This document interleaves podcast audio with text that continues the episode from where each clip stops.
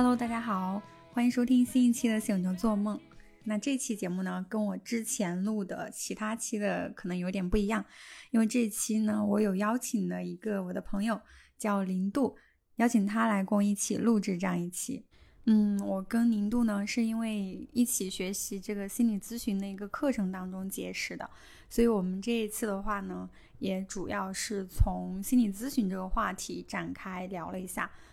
因为我们都对心理咨询有一些兴趣，然后。有接触过，有做过一些相关的探索吧，但是毕竟不是这种专业的从事这一行的工作者，所以我们聊的这个角度呢，也主要就是从一个普通人的一个视角出发的，聊一下过去对于心理咨询的一些思考以及一些感受吧。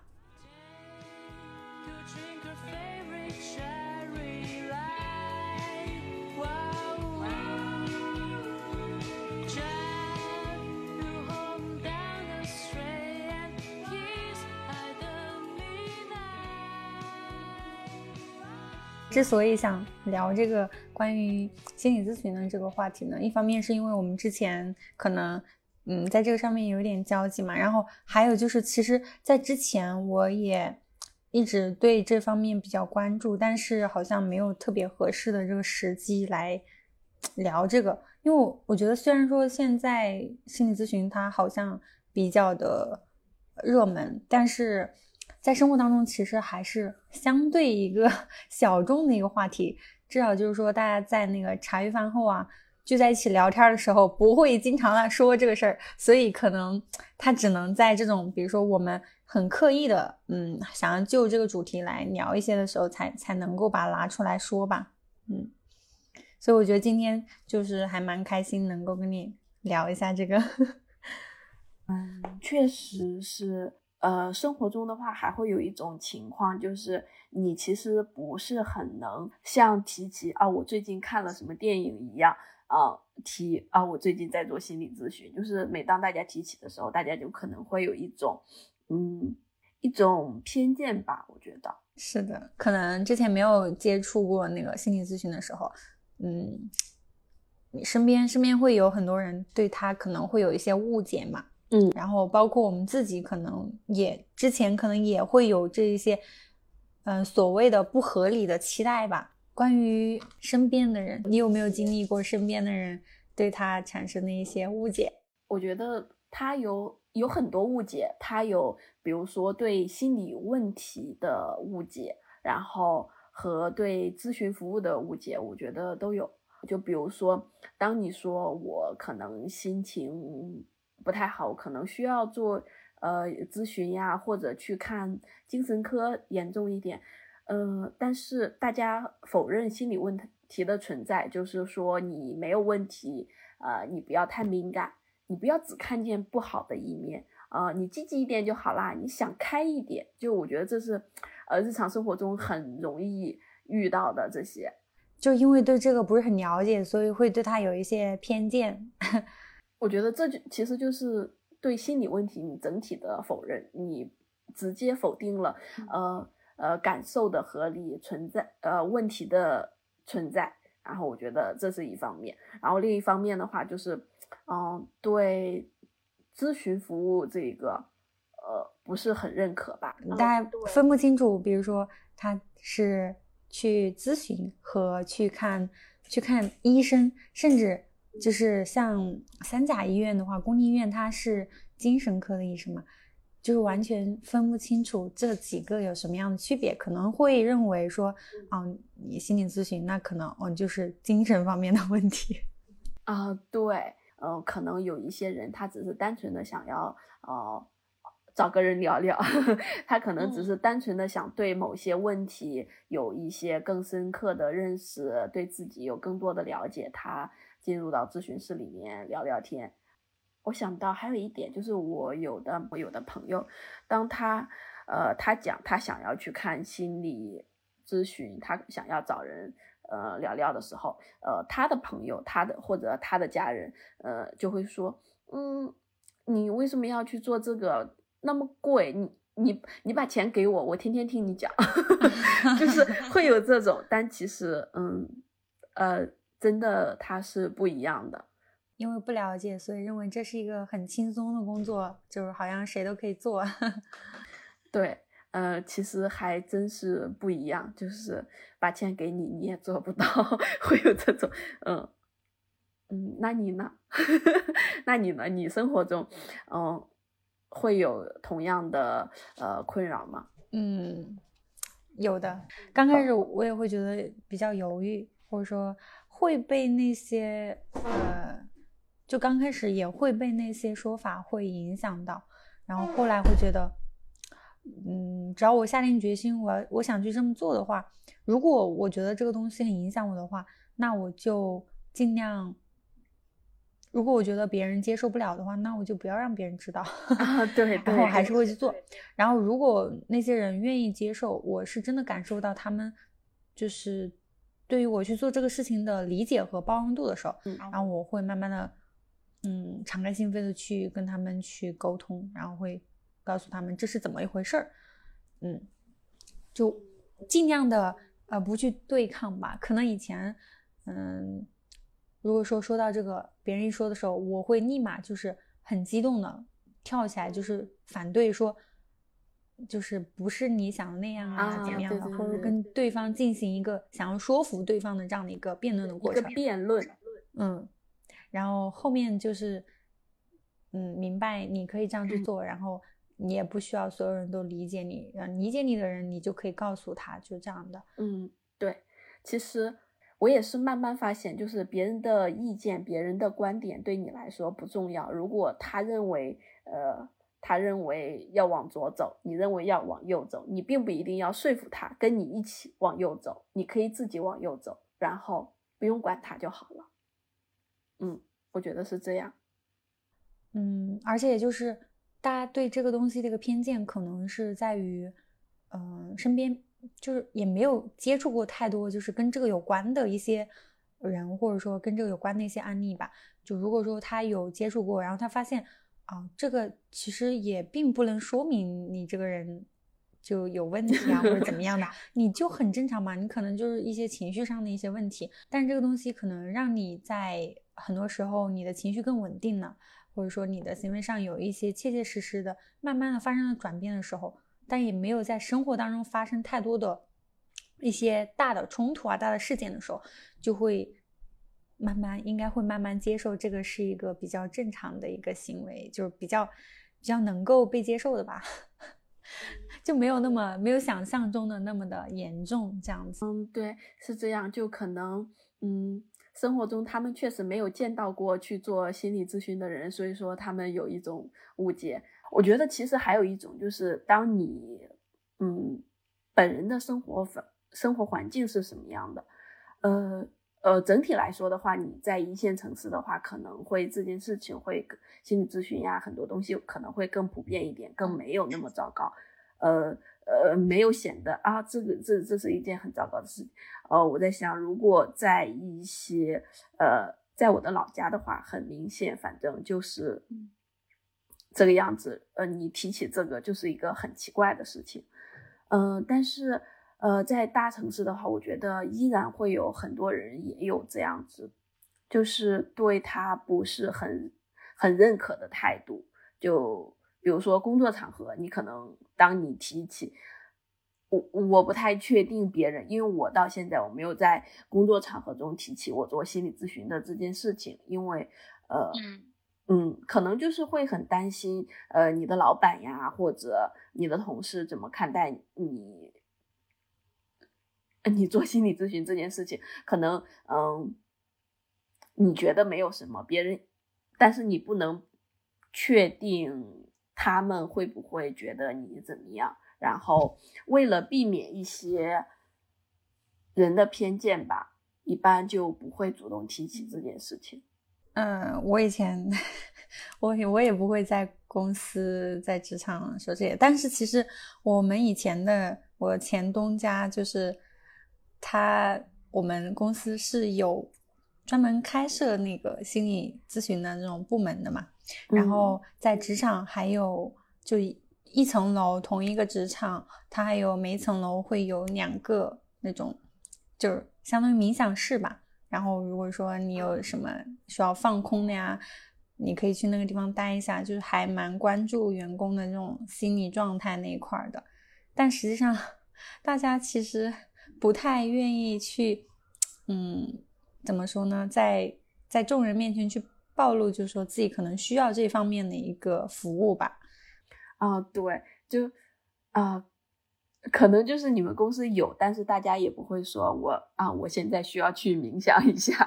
对对，他那个他那个心理咨询的服务，而且是免费的，哦，就是我们只要在我们的那个内部的那个办公软件上面申请，然后就可以享受。啊，其实我也很关心这个，就是因为在一些呃，你们公司应该是互联网企业或者怎么样。是吧？因为我理解的就是互联网企业可能对这些更开放一点，然后就比如说很多传统企业呀什么的，呃呃国企啊、民企啊什么这些都不会有这样子的员工福利提供到吧？然后其实嗯呃我看到网上有很多互联网企业他会提供这些，但是其实我有一点很担心的就是我不太确定。当公司真正提供的时候，员工真的会去使用这项福利吗？就是可能还是会担心。就比如说，如果是我，嗯，对，可能很多人就会担心。那我如果通过这个系统来，呃，来申请的话，那公司的 HR 他就知道了这件事情，或者怎么样，就会可能会对我这个人的职场的那个印象会有一些负面的影响，这样的哈。对，嗯，可能那我们。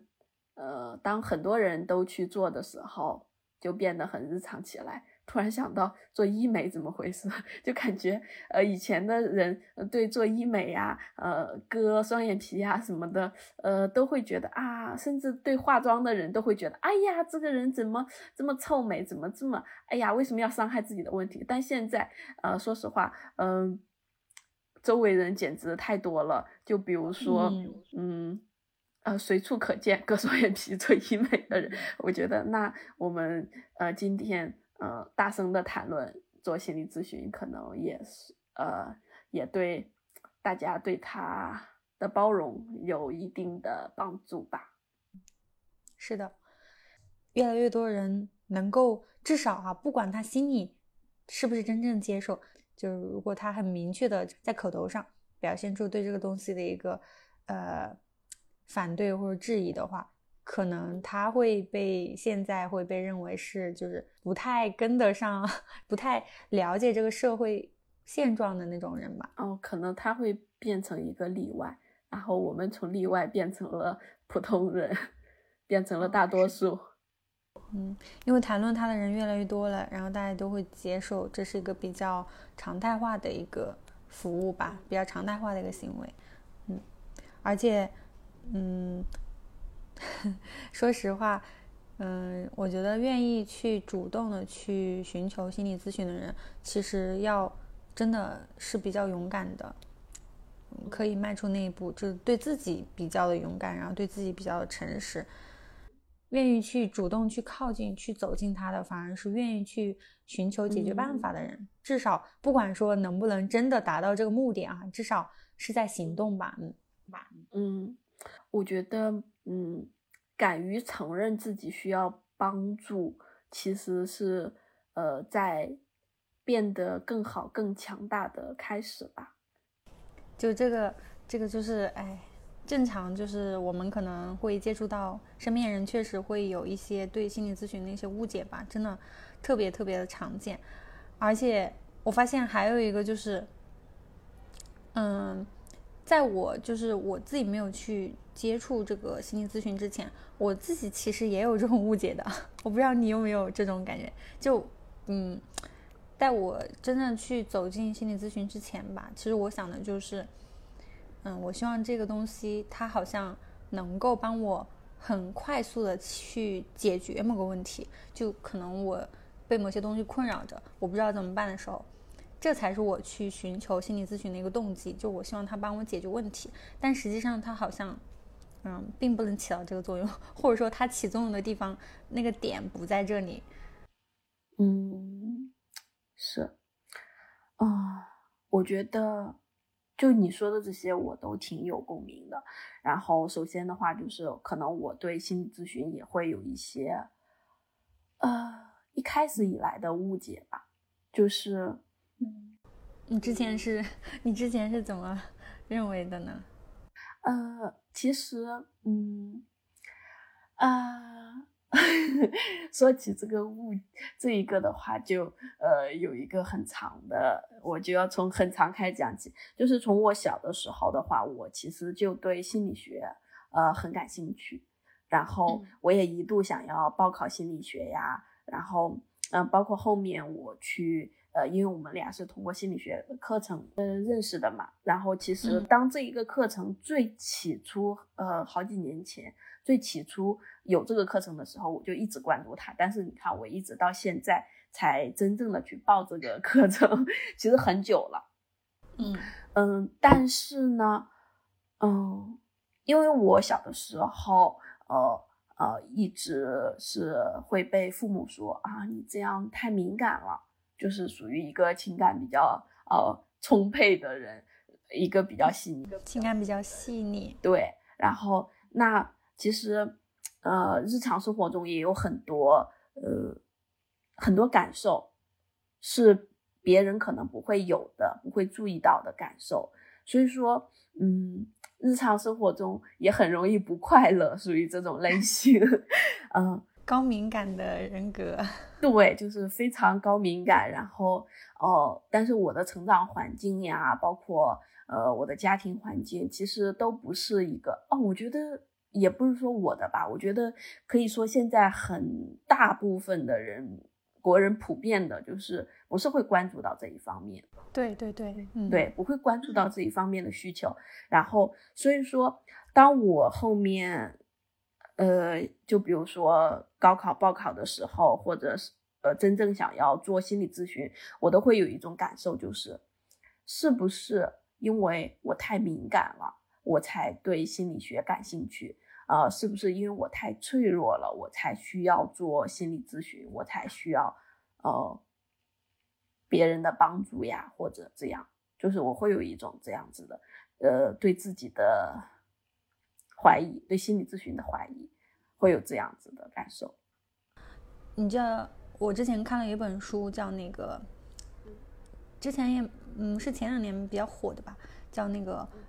啊蛤蟆先生去看心理医生嘛，这个书啊。然后我记得里面有一个，就是他跟那个心理医生蛤蟆先生跟心理医生在聊的时候，就说，嗯，他那个蛤蟆先生说。他就是为什么会来做看那个心理医生？他告诉医生呢，就是说，啊，因为我身边的朋友觉得，觉得我应该来看心理医生，觉得我心里有问题哈。然后那个医生就跟他说，嗯，那那应该来看心理医生的是你的朋友，而不是你。就如果说他是主动走进这个心理咨询室的，反而说明他特别的有勇气。我我感觉真的是这样的，就是我就我自己个人的感觉来讲，就是，嗯，我们是很想要去向内探索。就当一个人他觉得在生命当中遇到了很多困惑，真的就是，呃，想要去弄明白，或者说想要看得更清楚，想要探索的时候，他才会去接触这些吧。然后有很多人他其实，嗯，他明明是很需要这个服务，但是他非常的抗拒，就。一直在对抗那种状态，那些 算了，我觉得在这里说这些好像有点冒犯了。我到到时候把这个给剪辑掉，好吧？就说其实有的人他他真的在生活当中非常没有边界感，或者各种控制欲特别强，什么那那个就是按照心理学上的才是说你就是在你的行为上面，在很多方面可能有些问题的，应该去做一下咨询。但是人家觉得没有问题，活得很好。就像你前面讲的，正因为我，正因为很多人他真的是特别的情感特别的细腻，特别的敏感，然后，嗯，这些我觉得这些情绪，对我们来说也是有好处的吧。它让我们体会到了更多那种，就是经历更加的丰富吧，或者说对这个世界的感知更加的丰富。嗯，对，我觉得，呃，我刚刚讲就是像我，呃呃，这种情感高敏感的人，他就会有一种，就是他可能生活中更容易不开心，但是。呃，我发现其实，呃，当他情感敏感的话，其实他也不只是更容易不开心，他也可能更容易开心。是的，这个我超级赞同，对吧？日常中很小的东西，可能他都能够观察得到一些很，嗯，微弱的快乐，就是很小的快乐，他都能够立即感知到，然后立即放大它。可能周围的人也会觉得很奇怪。这值得高兴吗？但是他那一瞬间确实就是挺高兴的。嗯，哎，你说这个，这样，哎，我想到，就因为我不是，嗯，有在自学中医嘛，然后我之前看那个中医书里面的，他讲就是说，嗯，那种比较敏感的人，他可能，他用了一个比喻啊，就是说，呃，假如我们人体是一个信号接收器的话，正常人他可能。呃，就像那个收音机的天线一样，它可能就一根天线，然后他在接收信号。然后高敏感的人呢，他是有一百根、一千根天线在接收这个外界的信号，所以可能一点点那种很细微的波动、很细微的信号，那种一根天线的人他真的感觉不到，但是有一千个天线的人，他怎么可能感受不到呢？哦，对，这个比喻好奇妙哈。嗯，这个比喻好奇妙，我感觉好像是的，就好像它是一个精细度更。更大的呃仪器一样，对它，嗯，然后呃，然后呃，我想到你刚刚我所说的，就是好像对那些人有啊有冒犯一样，我觉得没关系，他们对日常生活中就对我们有冒犯，然后我们 只不过是在私人聊天，在播客中对他们有冒犯，都不是针对于他们本人的冒犯。我们为什么不可以讲一下呢？因为我觉得日常生活中有人真的，我觉得，嗯，呃，就是挺挺需要的。我觉得他们挺需要一些，挺需要一些，挺需要关心一下别人，呃，就是设身处地关心一下对方的感受的。就是我觉得他们可能，嗯，缺少那种。基本的同理心，就更更加不谈说什么共情能力了。对对，缺少一些基本的同理心，我觉得呃是这样。然后呃根本没有为别人着想，我觉得啊是有一些很自私的人 啊。我就想想到你刚开你讲你一开始做心理咨询，你可能就是有一个问题想要做心理咨询，然后就是想要帮。想要咨询师来帮你解决某个问题，嗯，对，呃，这个可能就是我在最开始去接触心理咨询的时候，我对他抱着某种期待，然后后来就当我去呃接近他，甚至说后面当我做了一些功课，我呃了解更深入之后，我就会发现，可能呃我最初那种期待呢，心理咨询它未必能帮我达到那个目的。就是，但是它可能起作用的是在别的地方起作用。就我之前可能觉得，嗯，哎，我目前遇到了一个什么什么状况，我可能很希望，比如说我在面对咨询师的时候，我就有很多次，其实我表露出来就是我希望他能够给我一个解决方案，你知道吗？然后后来我发现，其实，嗯，主动权或者说选择权是在我手里的，或者说我是能够去行动，我是能够有选择权的。就是，相当于是找回了自己的那种，嗯，用那句话怎么说？我的人生我做主的那种感觉。啊，啊，对，做心理咨询好像，呃，我也会有这样的感受，就是我有的时候会觉得没用的时候，我有的时候就会讲，觉得啊，我只是坐在这里一直讲我的烦恼，我就想，有的时候我就会想，我真的不知道该怎么办了，就是会有一种期待，就是说。你快告诉我一个答案，告诉我怎么办吧，对吧？嗯，然后，但是我也，嗯，但是其实心理咨询提供的不是这个，呃，心理咨询师也不能够给你这样的答案。然后，我觉得，呃，但是他也给我们一种自信心吧。就是如果当他给我们答案，我们去做的时候，其实他还是一个权威的形象。对，对，嗯，对。然后我们现在的话就是，呃，在这个咨询的过程中，有可能确实形成了一种自信，就是，呃，我的问题只有我能够解决，我的困难只有我能够解决，我的人生也只有我。自己来走，能够做主。嗯，对，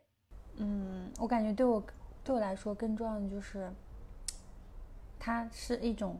陪伴，就感觉，嗯，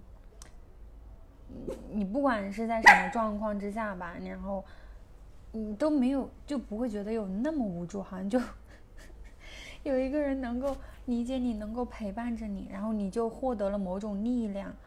嗯，我也有这样的感觉。其实，呃，也不能说单纯就是一种陪伴，就是你可以从中获得的，呃，有陪伴这种感觉。呃，就比如说，有的时候，当我的状况特别糟糕，心情特别糟糕的时候，我就想，啊，没关系，我还有咨询师，就这样子的感觉。嗯，还有他会来听我讲话，我觉得，嗯。生活中的话，就是有太多人给你意见了，但是没有人听你讲话。对，确实，倾听嘛，倾听这项能力就不是每个人都有的。对，并且还有一种感觉就是，嗯，我们每个人都会，嗯，夸大自己问题的严重性和，呃，看清。别人的困难吧，就是觉得可能，呃，当我们看别人的问题的时候，我们都会有一种这个问题很好解决呀，你就怎么怎么样，第一步怎么样，第二步怎么样，第三步怎么样就好了呀，这个问题很好解决，就是，呃，当别人看我们的问题的时候，可能也会是这样，然后，但其实只有当事人本人知道这个问题没有那么容易解决，他其实。有更复杂的背景和更更复杂的情况，还有更复杂的需求，呃，更更复杂的情绪。我觉得，嗯，对你说到这个，嗯，看起来这个问题很简单，但是可能，比如说当事人他可能想去做出某种，呃，行为，做出某种改变的时候，就会发现，哇，怎么那么难？怎么就是做不到呢？就是他背后可能会隐藏着有很多。他自己都不知道的一些情绪啊，或者什么东西在阻碍着他嘛。然后可能，嗯，心理咨询在某种程度上能够帮帮，就是去咨询的人，慢慢的、慢慢的看到那个背后隐藏的这些情绪。然后我觉得，只要一旦是意识到了，就是真的就是改变的开始。不是有句话说，觉知。即自由嘛，就是你意识到了，然后你就有了可以改变的那个可能吧。嗯，对，就是我觉得可能就是生活太复杂了，然后我们的情绪也太复杂了。那一瞬间，其实，嗯，我们都没有觉察到自己真正，都都没能觉察到自己真正想要的是什么。嗯，就是一个问题，它明明听起来很简单，可能就是这种简单是在我们头脑认为的很简单，你就按照一二三四五这个步骤去进行，然后改变不就可以发生了吗？但事实上，对于当事人来讲，呃，还挺难的，就因为他背后会有很多的情绪嘛，然后一方面是没有看到这些情绪的存在，然后另外一方面就是有时候看到了。还要去对抗这些情绪，然后你就越对抗这个情绪，反而就会被越发的加强，就反而成为了一种阻碍，就不太容易去改变吧。对，然后就很多时候心理咨询可能起到的那种作用，就是能够帮我们看到这个背后的情绪，仅仅就是说能够看到，我觉得已经非常非常不错了。嗯，是这样。嗯，其实。我感觉到生活中，其实当别人看到的话，别人可能就只能看得到这个问题，他看不到背后的情绪。但其实，呃，现实的问题呃有一些呃有一些其实是很好解决的，但很难解决的其实就是情绪的问题。嗯，虽然说之前不是总是在说，可能有一个词叫什么接纳哈，要接纳自己，当然就包括可能说接纳自己的情绪，但是真正做到接纳这个状态很难。你就就跟很很多人现在不是流行冥想嘛，然后很多人说那我也想冥想，然后冥想的时候就进入不了那种冥想状态，然后就提醒自己说，那赶紧进入这个状态。你越是这样想，你就越难以进入这个状态，就是这样的。对，就是当你执着于想进入这个状态的时候，你反而进入不了这个状态。对对对，所以。哎，这就又回到就是说之前，嗯，跟你说就是可以跟你一起来录这个播客的时候，当时其实这个行为背后啊，它也有很多的那个情绪嘛，担忧也好啊，或者说恐惧啊，或者说紧张啊，各种的。嗯，如果仔细去想的话，其实我觉得一时间还挺难接受这么多，它背后有这么多的东西哈。那就干脆不去想，就干脆直接跳过它，真的，就这个方法我觉得还挺挺管用的吧？就啊，其实就呃一开始在决定我是否要来跟你录播课的时候，其实我也有很多想法啊，想那我的内容是否有价值，我讲东西是否有价值，以及啊我都没有录过，以及。我有口音怎么办呀？或者就是 太多太多的想法了。但是我想啊，可是我从来没有录过播客，以及我想要和你聊天，那就开始吧，就这样。嗯嗯，所以说，其实对我们俩来说都是一个小小的突破，对，都是一个小的挑战，给自己鼓掌。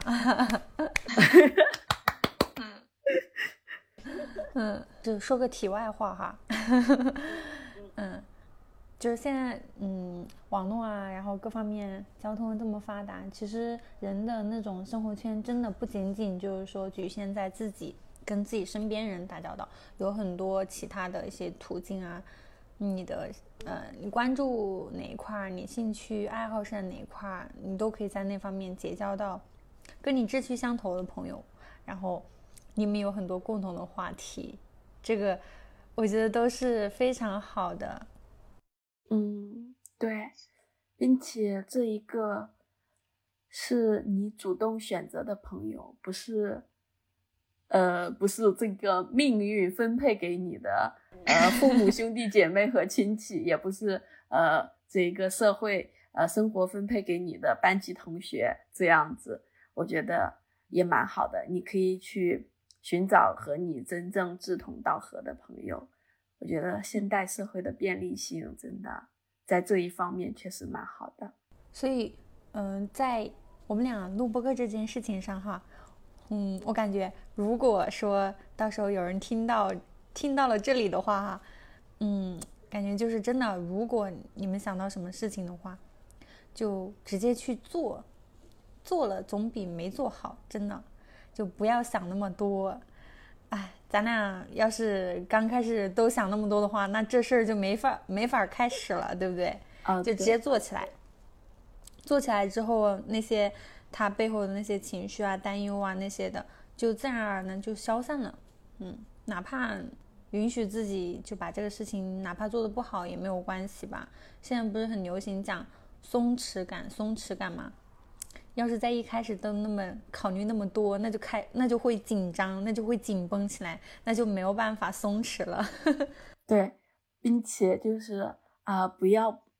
不要想的太完美，不要呃，就是不要想我这个播客多有价值，以及我录的有多么好，或者嗯，就是。目标就是把它搞砸。我现在想的就是，我如果很害怕做一件事情，我就想，嗯，那我的目标就是把它搞砸。嗯，这一次录播课，那我的目标就是把它搞砸。要么就是这整个播客都没有办法放出去，录得非常糟糕；要么就是放出去了，呃，非常糟糕，一个人听都没有。然后或者就是，嗯。有人会觉得录的非常糟糕，什么什么什么垃圾都没关系，这就是我的目标。当我得到这样子的目标的时候，当我真正当这些真正发生的时候，我就说好耶，这就是我的目标，我完成了一个目标。嗯，真的，我觉得这个想法真的，哎，这个 idea 特别好，而且在很多事情上也特别特别的适用，就是会，嗯，你有这种想法去引领着你的话，我感觉啊，就不会有那么多的恐惧的情绪吧。你发现人有很多时候就是被那种恐惧情绪给吓退了，就很多事情就不敢做。但事实上，你越害怕什么，其实就要。按照你用你刚刚那种想法，就越要让自己去做那件事情，大不了就是把它搞砸了呗。对，嗯，其实也没有关系，并且我在想，如果你用这种想法，也最终没能去做，也没有关系，都没有关系。就是当你最终，就比如说，没有真的去来录这个博客，也没有关系。事情你已经决定不录这个博客了，那你就是。把这件事情，这也是结果之一，就是不要再烦心了，搞砸了就搞砸了。你没有录这个播客，也相当于是把它的一种搞砸。OK，你也完成了你的目标，我觉得都没关系。嗯嗯，其实我以前我还真很难做到这样，我现在也很难。我觉得你已经很很棒了呀！你今天今天听你这么讲，我觉得真的已经很棒了。然后，因为我有了解，就是可能你之前也分享过，你也有去接触那个咨询的这个经历嘛？嗯，你觉得心理咨询对于你来说有没有一些比较印象深刻的一些觉知或者感悟，或者带来其他的一些收获这样的？啊，怎么讲呢？其实我。现在也一直正在做咨询，所以说，其实我属于身在过程之中，我可能没有办法，呃，就是跳出来来给整体的咨询做一个评价。然后，我觉得对我来说收获比较大的，我现在能够想到的，可能也就是我刚刚已经说过的，可能就是。有人听我讲话，嗯，是一种陪伴。对我觉得有人听我讲话这个事情真的，呃，非常重要。生活中其实很难有人真的愿意听你讲话。其实每个人的关系非常复杂，他是你的父母，他是你的朋友，他是你的，呃，同事呀，或者各种，就是我会觉得关系太复杂了。其实心理咨询和你的关系非常简单，他可以能够。毫无负担的听你讲话，我觉得是这样。你呢？就是因为我其实觉得，因为我其实，在呃现在身处其中嘛，我其实没有太大的感受。嗯嗯，对于我来说的话，就是他可能一方面就是帮我看到了我很多行为背后的一些情绪，然后嗯，还有一方面就是。嗯，让我能够了解自己过去的那个行为模式，就为什么会形成这样的一个行为模式。嗯，甚至说有时候哈会形成一种，嗯嗯，打个比喻吧，我觉得它就像是一个镜子了。就是我坐在这个镜子面前的时候，可能我在跟咨询师的那个互动的过程当中的时候，嗯，呃，我会这个时候我会开始发现，哎。照镜子发现自己的动作会怎么样？可能因为我平常在其他的地方可能也是做的这样同样的一些动作，但是之前没有这个意识。就比如说之前可能在跟我的原生家庭的一些相处的，跟我原生家庭的那个相处的过程当中吧，有很多的一些我自己觉得嗯不理解，但是我自己又想改变的一些点，然后就在。这个咨询的过程当中，我慢慢的意识到，慢慢的看到这些，然后我就会发现，哦，原来其实我不用被这些东西给困扰着，就我是有选择的，我是可以，我是自由的。因为以前，我怎么觉得这个有点私密啊？你可以选择你讲不讲这些，或者，嗯，你讲了之后也可以选择，呃，剪不剪进去。没事，我说就是 就是他能够好像让我有时候能够从我的那种行为模式当中去跳出来，就像他是个圈圈，我以前老是待在那个圈里面，然后后来我慢慢的学会了，就是嗯，跟就跟咨询师一样的那种角色，就好像我成了自己的那个咨询师，然后我能够跳出这个圈圈来，我不去那样去做了。以前像我家里，嗯，其实我妈。其实我妈有时候会跟我吐槽家里的很多事情嘛，然后我以前就会觉得，嗯，如果说那个一点，就是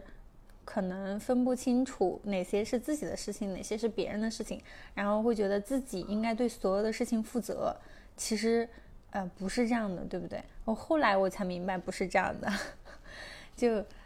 他之前总是跟我吐槽家里的事情的时候呢，我就会觉得。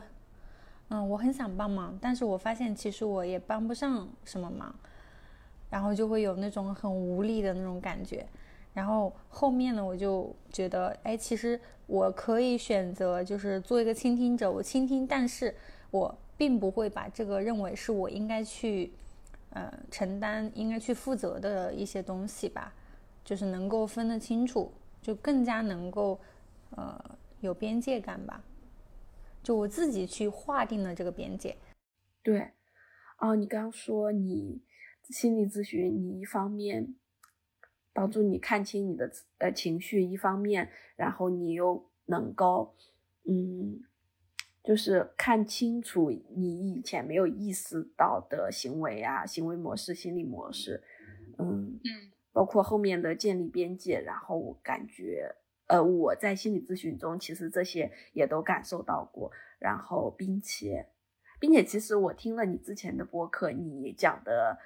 很多很多内容，我都非常有共鸣。其实，真的，咱们两个都是情绪比较，就情感比较细腻的那种。对，哎，你是什么星座啊？我是啊，我是射手座，你呢？嗯，射手座是一个爱思考的一个星座，我是。水瓶座就思维非常的发散、异想天开的啊！我上升是水瓶座，射手完全就是一个哲学家哦，是吗？啊，我这个倒倒倒没有听说过，我没有听啊，我没有听说过这一个，呃，我对呃星座不太了解啊，但是我只是听说过别人，呃，因为射手座，我听到的。大家的评价都是是一个不靠谱的星座，嗯，因为射手，嗯，射手就是他的对万事万物他的接受度、他的包容度特别高啊，这个确实是有一点啊，我确实对很多事情，嗯，都挺包容的吧，都都挺开放的，我觉得我都很希望来了解呀，来接触他们，然后。这一个水瓶座，然后有一点啊，我对水瓶座也不太了解。然后，嗯，好像我之前因为我是上升水瓶座嘛，我之前有朋友评价我，就是说都是不靠谱的星座。射手座从一个 不靠谱的星座到另外一个，嗯。我跟你讲，水瓶座，我不知道为什么水瓶座就是在网上那个。风评真的不咋地，因为因为嗯，水瓶是水瓶是风象的星座嘛，风风嘛，哦对，射手座好像也是风象的，是呃射手是火象的星座，火象的，那就是我不太了解，火象，嗯，比较热情的那种，然后他对于探索这个世界啊，有着极高的那种热情，嗯，所以。就很多人说射手射手座的男生就很爱玩嘛，什么渣男，渣男最多的就是射手座，你知道吧？哦，对我我这个有听说，嗯，然后那水瓶座是风象星座，呃，哎呀，咱俩怎么扯到星座来了？没关系，这一个我们可以剪掉，我们可以简单聊一下。你可以不剪不剪，这我对我对玄学其实也还蛮感兴趣的，真的。说不定到时候还可以专门聊一期玄学，这个还比较有意思呢。哎，那你刚刚讲，你说呃，网上对水瓶座风评不太好，那大概是什么样的？因为我了解到的都是射射手座的风评不大好。嗯，水瓶座呢是这样说，说水瓶座的渣女特别多啊。呃然后就是说水瓶座很冷血、哦。很无情，什么各种之类的，就是因为怎么说呢，风风象的那种，尤其是那种水瓶，它又是风象，然后又是固定星座，就是又很固执，嗯，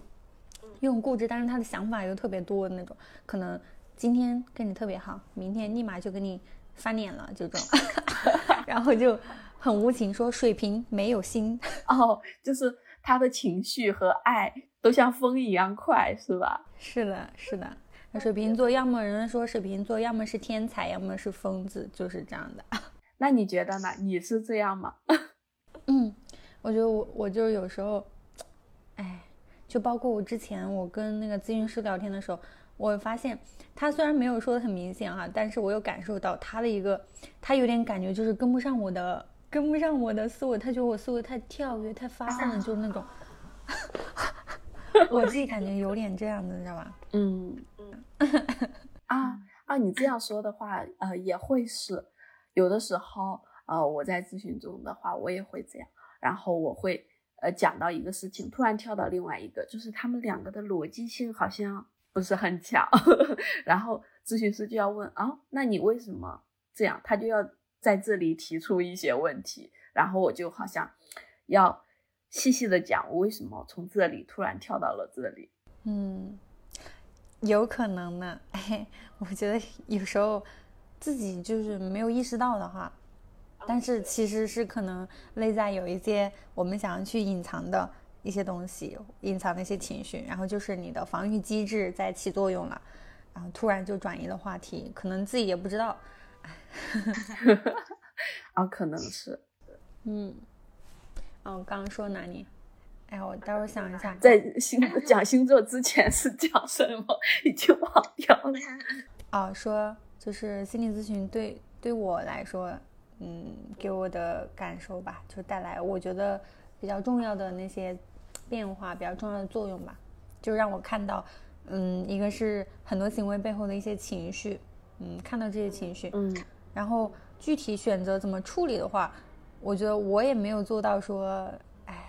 就是在任何时候都能够摆脱，不被这些情绪控制。可能有时候可以，但有时候也做不到。嗯，但至少能够看到这些东西，就是就是好的吧，嗯就有这种改变的可能。然后第二个就是，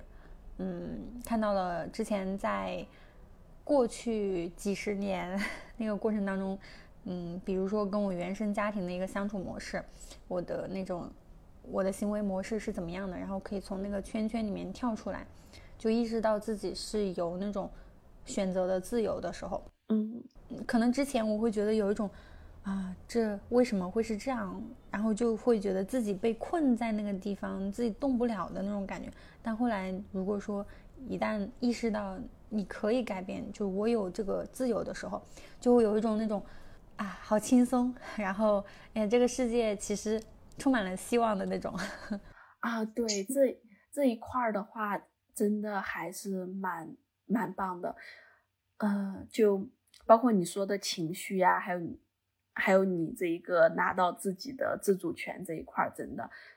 呃，我觉得很有共鸣。然后，尤其在你自己的自主权这一块儿，我觉得我在心理咨询中还获得的一点就是我。跟我的心理咨询师一直从我小的时候乱七八糟各种聊，然后聊到现在，然后再反复聊，反复填充各种细节，然后我意识到，我会意识到，其实我是一个，呃，我其实没有那么弱小，我其实还蛮强大的。嗯，对，我我也有这种同样的感觉。嗯就是会觉得，嗯，就真的是有打心底会有一种，嗯，很感恩感恩那种生命。我觉得生命是很有力量的，嗯就有这种感恩的那种感觉。你说不出来，但是你会觉得这是一种，就是哎，也不是说自己多么多么厉害，就是觉得哇，生命这个东西真的很神奇，它真的很有力量的，你一定要相信它，就这样的。啊，对，就是当你真的重新回头来审视的时候，我就会觉得，我也会有一种这一种感觉，就是啊，这个一切真的很奇妙，生命也真的很奇妙，没有想到这样一切就发生了。可能过去会，嗯，之前会很纠结于某些问题吧，然后我我现在就是慢慢的学会啊放手，不去纠结那些，嗯，然后会变得要比之前要勇敢一些吧，我觉得整体上而言。啊，对，然后你说到的放手这里的话，我也会有这样子的感受，就是对我来说，以前，呃，我纠结很多问题，并且在这个上面反复纠结，然后反复想、反复念，就属于在深夜睡不着，然后反复思考这个问题，然后告诉自己啊，你不要再想了，你现在需要睡觉，就是 啊，或者就是真烦呀，你这个问题已经。想了很多遍了，你不要再想过去的事情了，你要往前走。但是我觉得这一个说这些其实很难，其实很难。我觉得，呃，可能我其实到现在，我可能会有一种意识到，我突然没有那么纠结那些问题了。当然，有一些问题依然十分纠结，但是就是有一些问题，我发现我没有那么纠结了。其实我会有一种感觉，我不知道它是怎么发生的。但我就是没有那么纠结了。然后以前的我的话，会让自己不要纠结，以及越不让自己纠结越纠结。反正就是你无论怎么来讲都没有办法纠结。我觉得也许是因为，呃，是因为对他的否定吗？就是对他的否定，说你不要纠结了。可是，在咨询中有一个人就是过来听你怎么纠结，陪你一起纠结，然后你就不纠结了。这个好神奇，嗯，这个确实蛮神奇的，嗯，你说那种纠结，嗯，就是现在用现在很热的一个词来讲，就反复的，在这种反复的纠结当中，无限的去内耗，内耗。突然，哎，有个人跟你一起说你可以内耗，嗯，你在内耗的时候你也很痛苦，然后你就想着提醒自己，你不要内耗了。你越越想着不要内耗，就跟那个说，你让你不要想大象，不要想大象，你满脑子想的都是大象，让你越那样想，就越会加深那个那个内耗。还是那个词，就是你越对抗它，就会那个情绪就会越加强嘛。当你觉得这个东西，你的这种内耗啊，你的这种痛苦啊啊被看到了，然后有个人还陪愿意陪着你的时候啊，嗯啊，当然这是一种，还有就是。呃，彼此非常信任的一种关系，然后也愿意陪陪着你一起这样去经历这些的时候，然后你就会觉得哦，慢慢慢慢的建立了那种对自己的那种安全感吧，就觉得没有什么，呃，允许自己这样做，然后突然的那些东西就没了。嗯，对，反正网上总是讲松弛感，呃。不要精神内耗，然后我看到这些，我火都很大，就是 就是说的说的倒是挺容易啊，你们 对呀，你你少来放屁了，会有有这样子的感觉，就是我觉得要放松和不要精神内耗也是精神内耗的一部分，对吧？我是这么理解的，就是我现在可能会有一种，我看到这些不要。精神内耗要放松什么之类的这些东西，然后讲一些方法呀什么的，我都不爱听，我都是直接把他们划过的。就是我就是有一种感觉，OK，我不要你们来教我怎么样做了，因为我觉得这些方法其实我都知道，但我就是做不到，我接受自己做不到，我也不要听你们来讲了，我听你们讲我更焦虑了，我更内耗了。嗯。他这个，嗯，很诡异的那个点就是，你不需要那些方法，你只要你真的接受了自己，然后你就已经做到了，对不对？这就是很诡异的那个点。对，好像就是你必须要跳出来这个问题。呃，精神内耗怎么办？怎么解决精神内耗？你不能直接回答这个问题，你必须来跳出这个问题，然后你就会。呃，你就会发现这个问题就解决了。当他说他说的那些方法，其实好像是技术上的存在，它不是说一种好像是道与术的感，道与术的区别，就是当你明白它的核心的时候，它这些技术都不重要了，或者就是这个技术其实是很容易呃获取的，你很容易学会这些技术，但你却没有办法得到这一个真正的状态。啊，到我我呃我说不太清楚，我不太了解这些，但是我觉得呃总结的话就是，你必须要跳出这个问题，你才能解决这个问题。嗯，我明白明白你说的那个意思。以前我们可能会认为说，嗯，假如说人生它是人生这张试卷吧，当然知道它可能会有很多的那个考题，然后可能会有很多的解法。刚开始可能会想说，那心理咨询会不会可能帮我们在这个考卷上写得更加漂亮，写得更好吧？但后来会发现，哎呀，其实，呃，你的人生它这个考卷啊，你别说那个题目怎么样，它可能题目都没有，题目都是你自己出的，是不是？然后那答案的话，当然也是你自己去写啦，你想怎么写就怎么写，它就不不仅仅是一个开卷题，因为题目都不存在的，题目都没有的东西，你想怎么写，你给自己出了什么题，然后你再自己去作答，都是可以的，完全没有问题，就不会不会那么去为难自己了，真的。嗯，对，就是好像本来是认为啊，人生是别人给我出的一张考卷，我必须来呃答这个考卷打一百分或者怎么样。但呃，你通过这段咨询，你现在就是呃，没有人给我出考卷，好像你拿到了这个主动性，这一个不是一个考卷，而是。我自己的一张白纸，我来决定我要画什么，或者是这是我自己的。是的，我还有一种感觉，就是，嗯，就是我觉得，嗯，大家可能会期待心理咨询什么？就是我现在遇到问题了，我希望他来，呃，给我一个解决答案，使我的人生变得更好，或者就是像你刚刚说的，那这个人生的答卷，我觉得。我没有办法达到一百分了，或者我没有办法拿高分。这个高分不呃不在于呃是一个具体的分数，就是我没有办法拿高分了。嗯我要我要去做心理咨询，我希望心理咨询来帮我拿到高分。但是我觉得在心理咨询的过程中，你会发现，啊，他不止不能够帮你拿高分，他还可以，他还会教你，你拿零分也可以，就是。教我们学会了摆烂。对，就是就是很讨厌的这一点，就是呃，我明明是希望我是去拿高分的，然后我来花这么多钱来做咨询，但是结果他告诉你，哦，你不用拿高分，你拿零分啊！你想说，可是我就是要拿高分，然后但是就是我就是想拿高分，我就是想拿高分，然后咨询师就听你的这些执念，然后慢慢的你就发现，哎。我不想拿高分了，哎，怎么回事？我就在想，哦，心理咨询并不能帮你获得世俗上的成功，嗯，对吧？嗯，对。如果你期待心理咨询能够帮你升职加薪，好像并不能。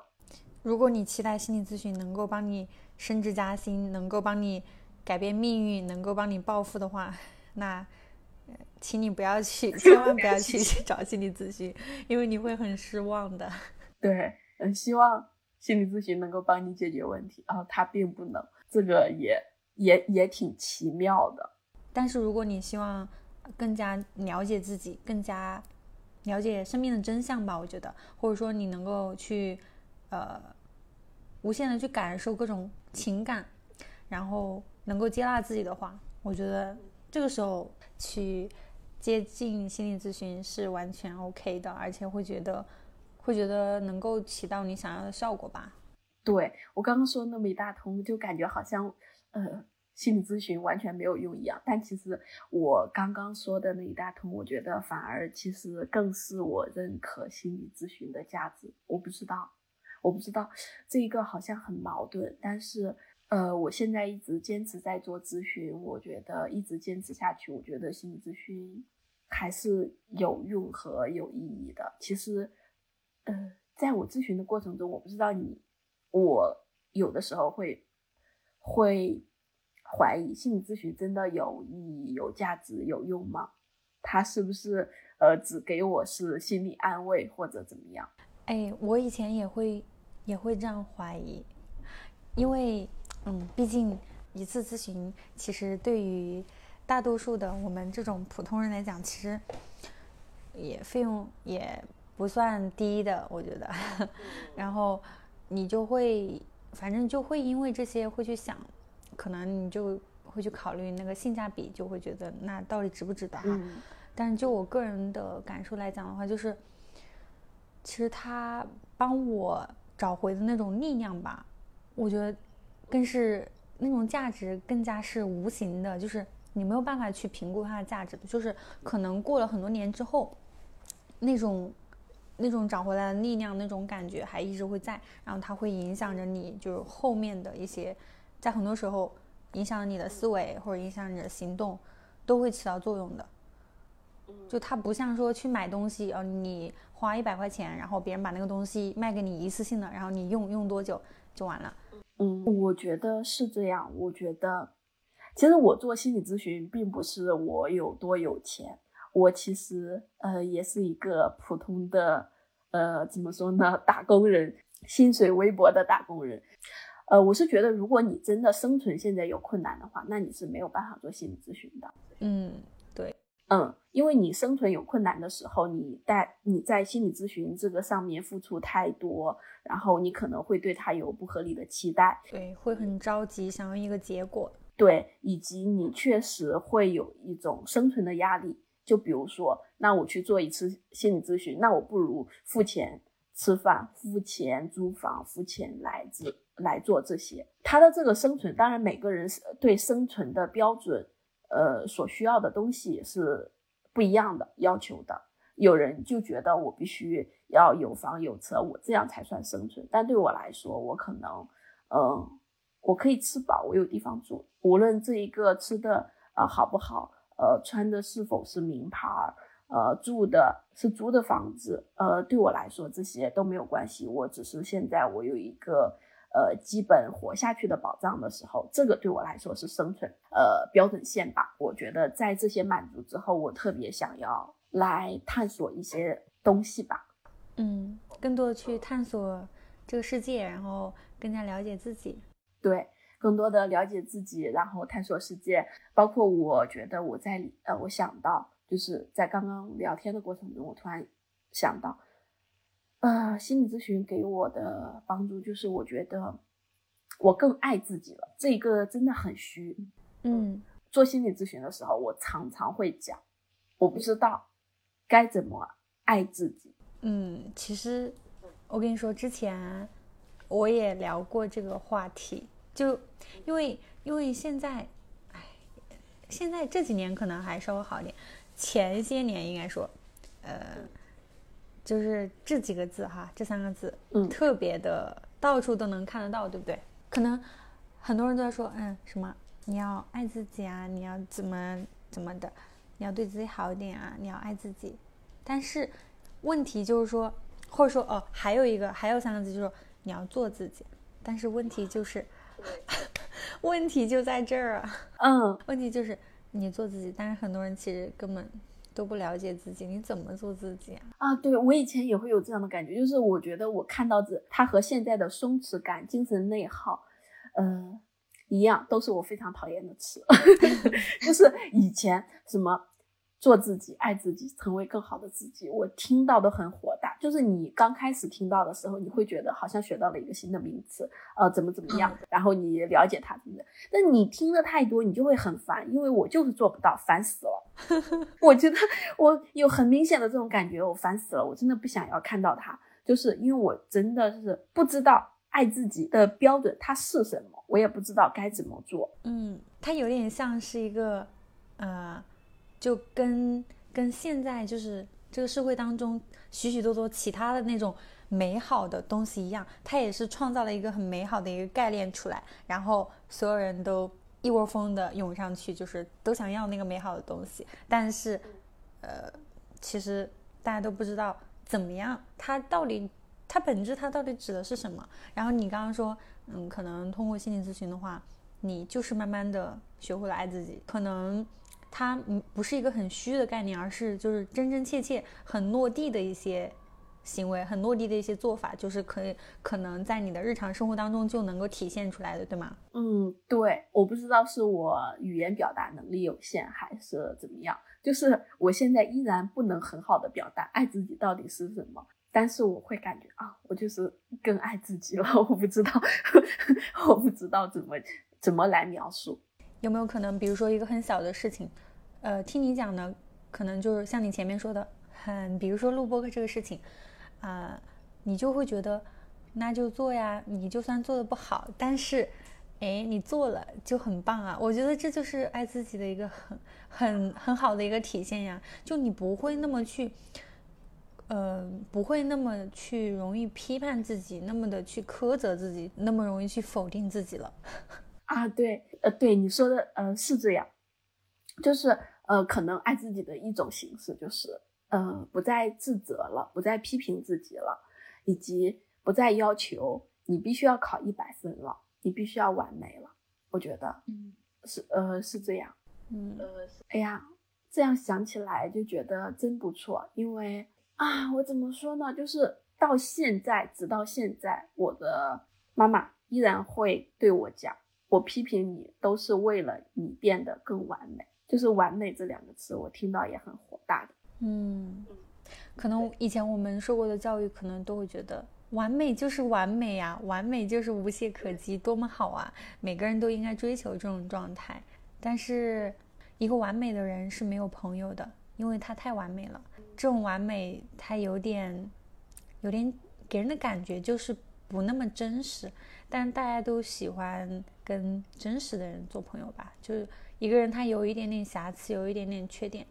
这个他反而是很真实的那种，因为每个人肯定都会有的呀。你那么完美，你就是刻意去塑造出来的一个像一个塑料娃娃一样的。嗯，对 你说到这一个，我想我突然想到了，呃，最近有一个大热的剧，呃，日剧叫《重启人生》，我不知道你有没有看。嗯，我听过，但是我还没来得及去看呢。哦哦，就是呃里，呃呃，《重启人生》就是呃。呃，里面的主角，嗯，当他死亡之后，他其实是可以重新走一遍自己的人生的，并且可以走好几轮，第一轮、第二轮、第三轮这样子，蛮有意思的。然后就讲，呃，他一开始，呃，他有。两个好朋友，他很平庸，他的朋友也很平庸，就是呃，也不能说平，就是普通人。然后他们有很好的关系，当他们在一起，他觉得这就是我最幸福、人生最快乐的瞬间。嗯。然后当他的生活重生了之后，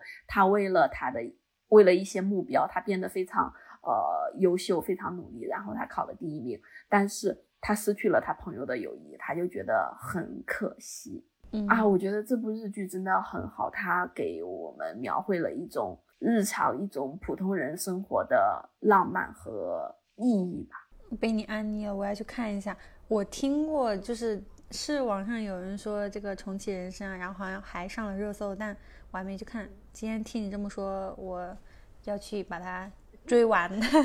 你是不是已经看完了？嗯，对。刚刚讲，我想到就是我们说对自己的人生不再要求完美。我觉得还有我们从小会有一种感受，我不知道你，就是我从小的教育就是只有第一名和一百分是有价值的。嗯，对呀，好孩子都是接受这样的教育。对，就是当你考了一百分的时候，你的家长就会问你，呃，那你是第一名吗？是不是你们班很多人都考了一百分？所以说，那你的一百分就没有价值。然后你就说啊，好吧，我们班有好几个人都考了一百分，我的一百分没有价值。如果你考了第一门，呃，你考了第一名的时候，他就会问你，可是你的第一名不是一百分呀？你考了九十八分，你是你们班的第一名，可是你不是一百分，你还有提高的空间。就是，可是我们都知道，当你可能只有一年级、二年级。到后面你的学业越来越难的时候，你就是很难拿到一百分，以及呃学科的差异，就比如说呃理科你可能拿到一百分，文科你就是没有办法拿到一百分，嗯，以及它就是一个无穷的比较。当你拿到全班第一的时候，他就会问你，那你年级是不是第一呀？你全校你全市是不是第一呀？你啊 这是一个无止境的，因为全市之外还有全国，还有怎么样？你即便你拿到高考状元，整个社会也会在给你做比较。它是一个无止境的，对，它是一个无止境的。然后你永远都是一个没有价值的人。但是我觉得，嗯，心理咨询让我感受到啊，没关系，我不用跟别人做比较。嗯，有点像是，嗯，可能因为。之前接受的那种灌，就是之前被灌输的，对自己，他就是要这么的严苛，因为你周围的人从小就是这样教育你的，你要去不断的去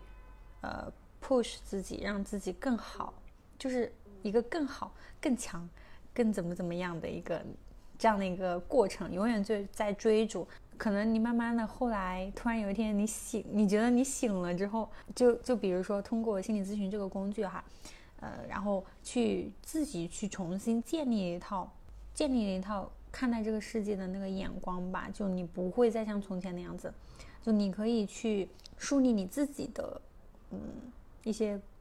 你自己这个世界的那个规则吧，就比如说我们每个人有自己的一个小世界的话。然后你这个世界里面，你有你的一些规则，但是在就是在一些与这个社会大的规则一些不冲突的情况下，你是完全可以有这些自己建立规则的自由的，有这样的一个转变吧。甚至我觉得，就现在，因为现代人都 很累，要追逐的东西太多了，需要有这样的一个转变的过程吧。嗯，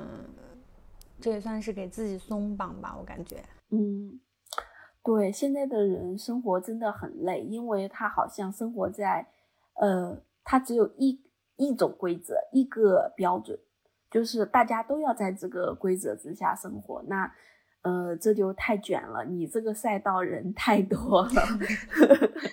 其实我一我慢慢意识到，就是你总会觉得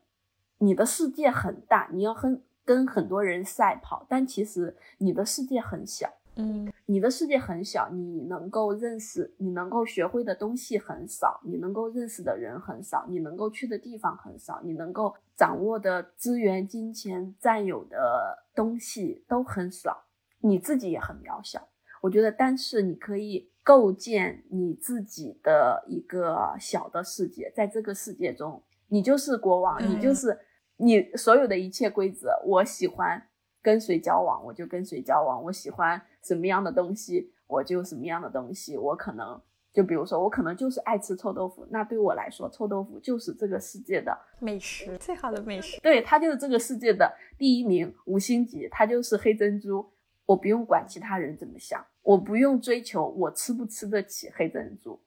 因为黑珍珠对我来说毫无价值。对我来说，最有价值的是臭豆腐。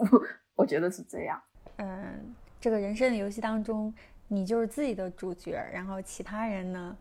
哎，都是 其他人，就是他可能他是他的世界的主角，但是在你这里，他啊是你这里的 NPC，对他就是你的配角。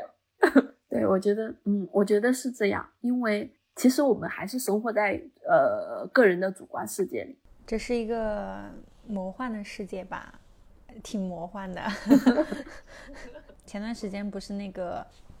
有一个人工智能叫那个 Chat GPT，那个不是很火嘛？就是说它能够特别的智能，然后能够代替人做很多的事情，什么写论文啊，各种啥的，写诗啊、作文啊，啥啥的都可以做。然后很多人都可能会担忧说，那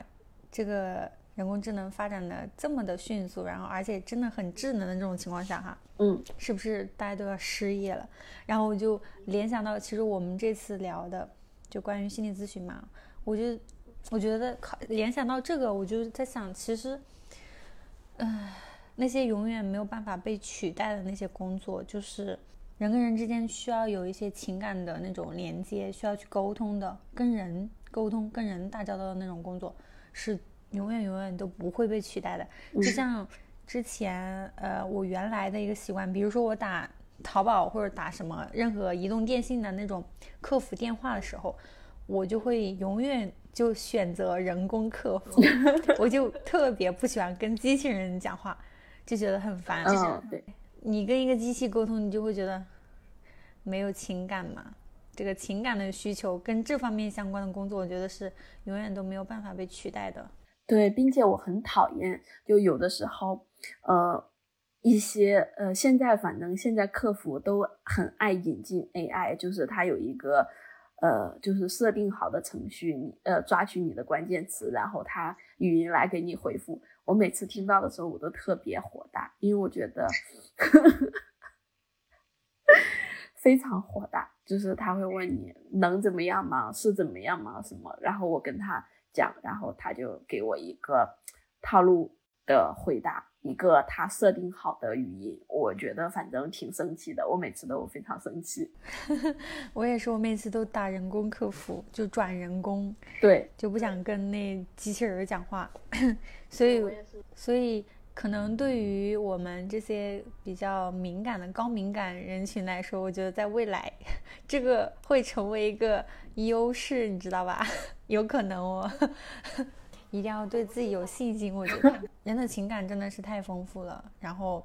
也不要去轻易的去否定自己吧。真的，我不知道，我我很爱说这句话，就是我很难讲它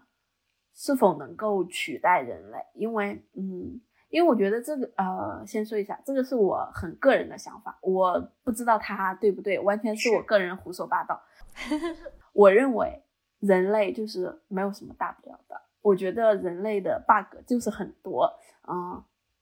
地球不是人，不是宇宙的中心，人类也不是。然后，呃，就包括我刚进入咨询室的时候，我就跟咨询师讲，我觉得就是人类就是没有什么大不了的。并且我跟他讲，我觉得从某种意义上来讲，人类也是一种机器，只不过它的组成不是电呀，不是这些呃硅呃硅基的这些东西，不是一些，但它是什么样的机器？它是由血和肉组成的机器，就是我觉得它是生命的一种形式，就是呃，我不知道未来会发生什么样子，也许呃机器人有。足够的人工智能呀，足够的智能，它发展出来了它的自己的思维和情感。但是我觉得从这一个方面来讲，就是取不取代人类这个问题好像就不存在了。另外一方面的话，我觉得就是单纯说现在，嗯，AI 还没有代替性，还没有发展出情感，还没有这么智能。其实人工智能都没有那么智能的时候。我觉得它现在确实是没有办法提供这个情感啊！我不知道你有没有用过那个，呃，我忘了这一个软件是什么了。然后也是一个 AI 跟你聊天，但它也是一个心理咨询类的呃软件，好像是呃国外的一个，就是你跟他聊天要用英文的这样子的。哦，你好像我没有哎，哦没有哦，我有一段时间有尝试跟他聊过天，他呃。呃，你可以感受到他的这一个设计其实是很符合心理咨询的一些理论的。然后，他跟你的问题是什么？但是我依然觉得我没有办法，就是我知道他只是一个 AI，我的 情我没有办法跟他产生情感。嗯，我可能就是需要对面有个人，对面他是一个人，呃，然后来跟我对话。他是 AI，他没有生命。我们敬畏的是生命本身。嗯，我觉得有一天，也许，呃，它就像科幻小说里，它发展出来了生命，呃，也许就像那个电影，它里面那个，嗯，男主角和好像是斯嘉丽·约翰逊吧，他演的一个 AI，就是他的手机完全是一个声音。啊，我不知道你有没有看过这个？让我想到，你说这个，我想到那个。呃，黑镜里面有一集讲的也是这个，就是 AI 发展的特别的，就是已经发展的很智能了嘛。然后那个女主角她男朋友去世了，然后她就定制了一个啊，你也看了这集？对，我看了。根据她男朋友过往的一些习惯啊，然后外貌长相什么的完全都一样。可能刚开始真的把她当做她男朋友处也没事儿，然后后来最后还是最后结局就是她是把那个。AI 这个机器人给锁在阁楼上面，没有像对待人一样，就没没办法像对待人一样去对待这个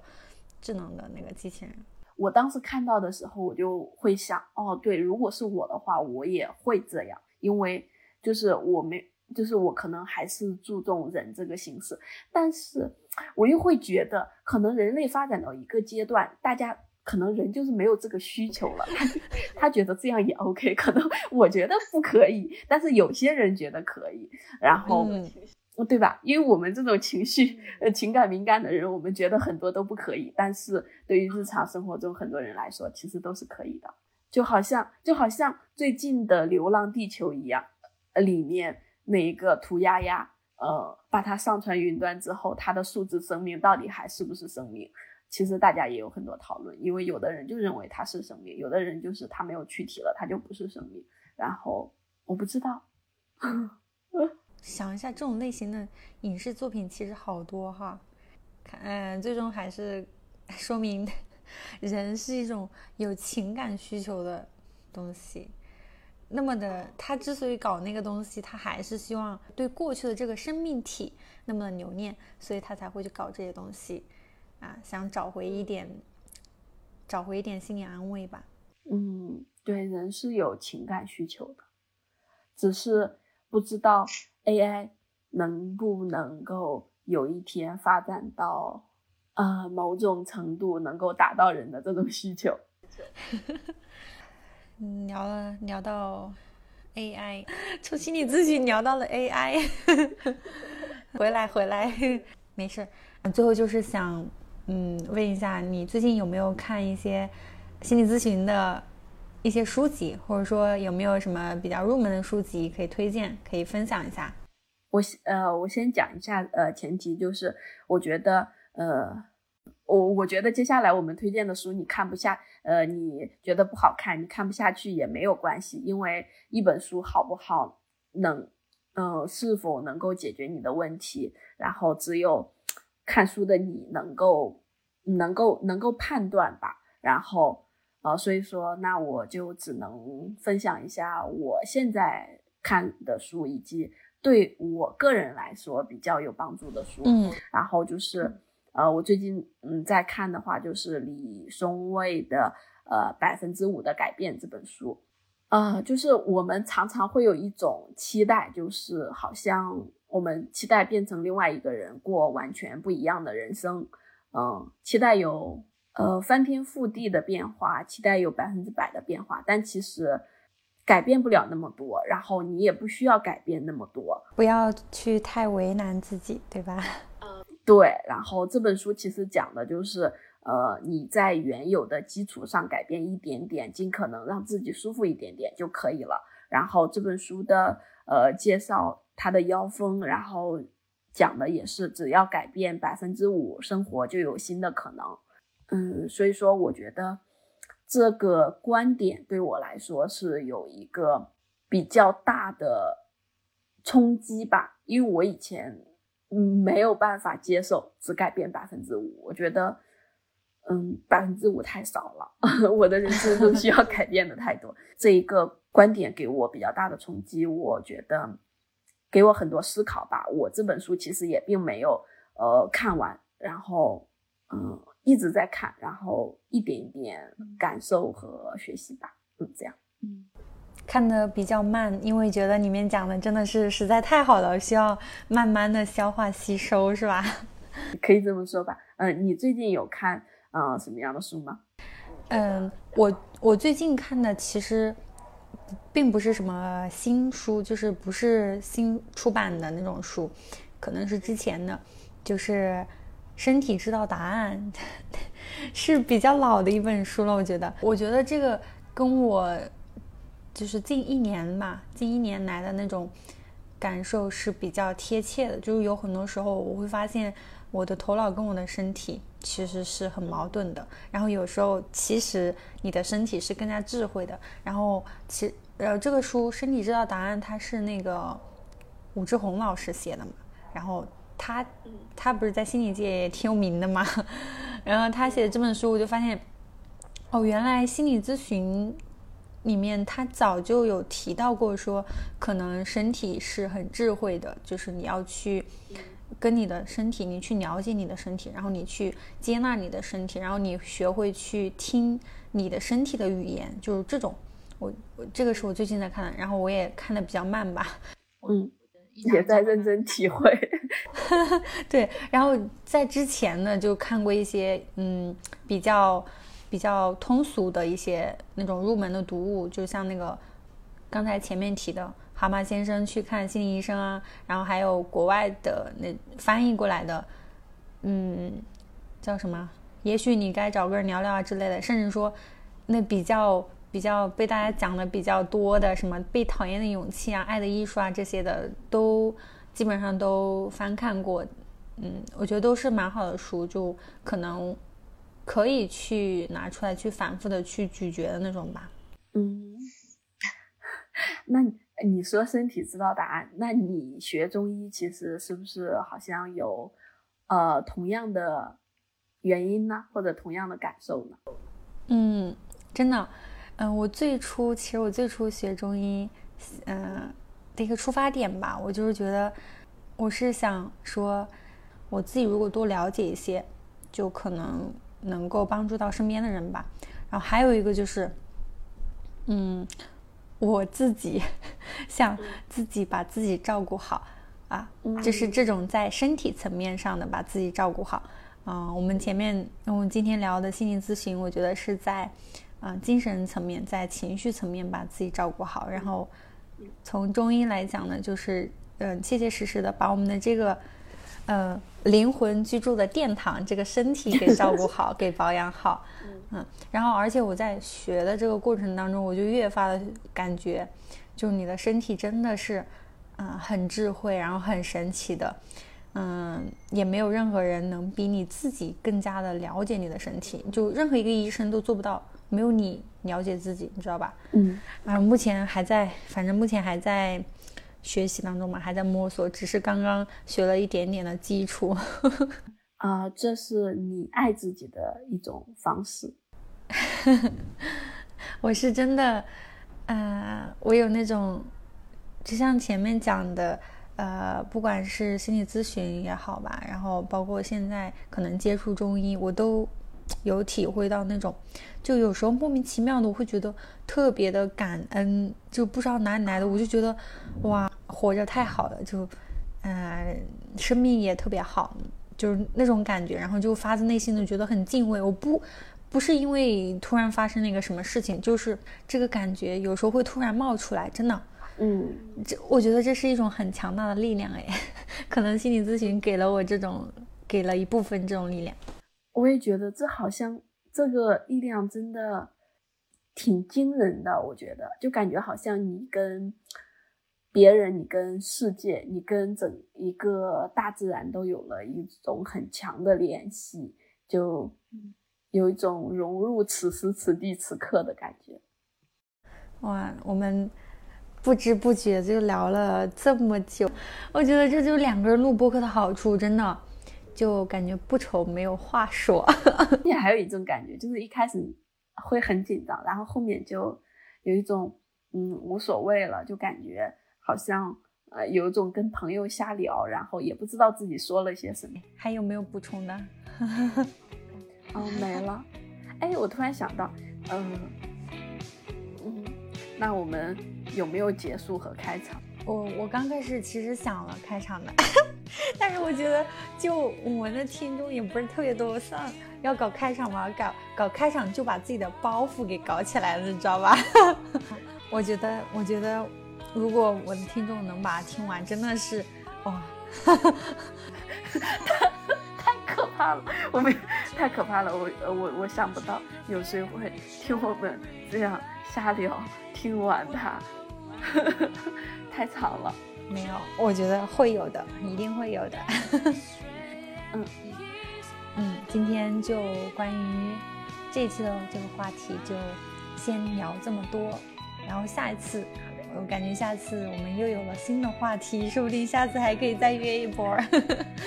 嗯，可以看我们下一次如果有什么新的想聊的话，可以再聊。